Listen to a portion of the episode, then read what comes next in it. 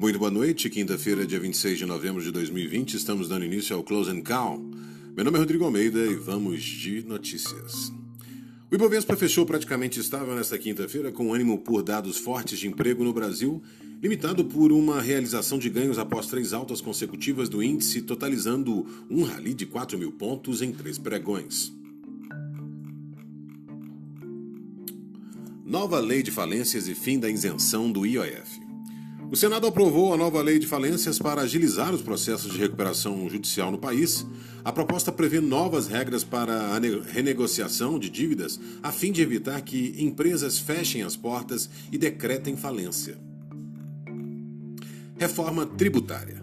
O deputado Agnaldo Ribeiro, relator da PEC, proposta de emenda à Constituição 45, da reforma tributária, prometeu a partidos de oposição que apresentará na próxima semana seu parecer.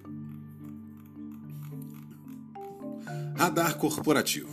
Em destaque no noticiário corporativo, a Petrobras divulgou o plano estratégico prevendo capex de 55 bilhões de dólares para 2021 e 2025, 84% em exploração e produção. Essas foram as notícias do Close and Call. Muito obrigado pela sua audiência. Encontro vocês amanhã. Tenham todos uma excelente noite e até lá.